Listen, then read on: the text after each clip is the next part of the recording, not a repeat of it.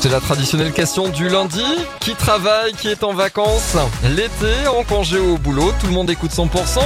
Très bon lundi, le 7 août, et il est 11h.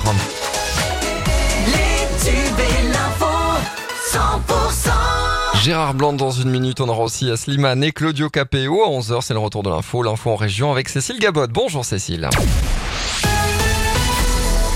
Bonjour Emmanuel, bonjour à tous. La réouverture aujourd'hui du magasin Leclerc de Foix et on imagine bien évidemment l'émotion des salariés alors que deux employés ont été tués samedi matin sur le parking de cette enseigne. Un homme de 62 ans responsable du rayon boucherie, une femme de 57 ans responsable du rayon boulangerie.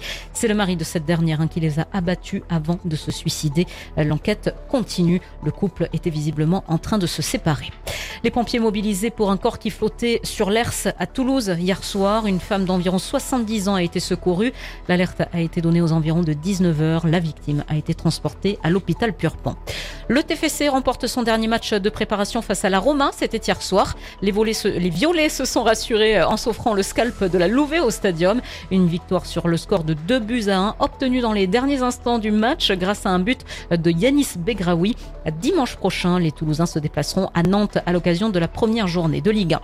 Le championnat de France de air guitar, c'était à Mirande samedi soir à l'occasion du festival Kiosque Rock et c'est French Kiss Goes to Hulu qui a remporté le titre. Le festival Couleur du Monde démarre à Castres ce soir. Chaque année au début du mois d'août, rendez-vous sur la place du 1er mai à partir de 21h30.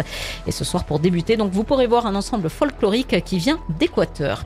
Le reste de l'actualité, un hommage national sera rendu à l'historienne Hélène Carrère d'Ancos, décédée samedi à Paris à l'âge de 94 ans. Cet hommage aura lieu avant la fin de l'été aux Invalides. Les militaires qui ont pris le pouvoir au Niger ont fermé l'espace aérien du pays face à la menace d'intervention armée, l'ultimatum ouest-africain exigeant le rétablissement du président renversé ayant expiré. Et puis la grande fête mondiale des scouts qui se tient actuellement en Corée du Sud va s'achever plus tôt que prévu en raison d'une alerte au typhon qui a été lancée sur le pays. L'actualité euh, continue, vous nous retrouvez notamment sur notre site internet, ça se passe sur 100%.com.